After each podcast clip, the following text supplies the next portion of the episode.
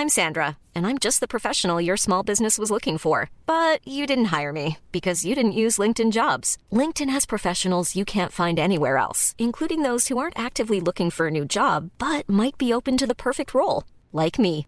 In a given month, over 70% of LinkedIn users don't visit other leading job sites. So if you're not looking on LinkedIn, you'll miss out on great candidates like Sandra. Start hiring professionals like a professional. Post your free job on linkedin.com/people today. Heraldo Podcast, un lugar para tus oídos. Noticias del Heraldo de México.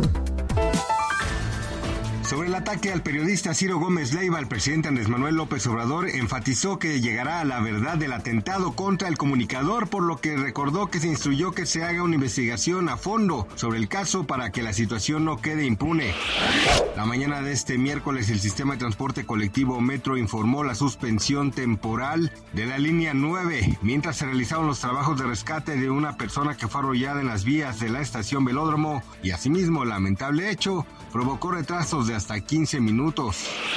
De acuerdo con cifras del Instituto Nacional de Estadística y Geografía, en octubre de 2022 las ventas minoristas de las empresas comerciales se recuperaron a registrar un aumento mensual de 0.7% con cifras ajustadas por estacionalidad, luego de dos meses consecutivos de caídas. Estas ventas observaron su mayor expansión mensual desde febrero, cuando incrementó 0.8% y se situó en 2.3% arriba de sus niveles prepandémicos.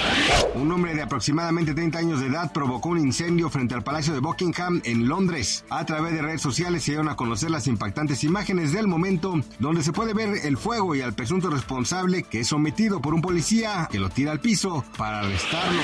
Gracias por escucharnos, les informó José Alberto García. Noticias del Heraldo de México.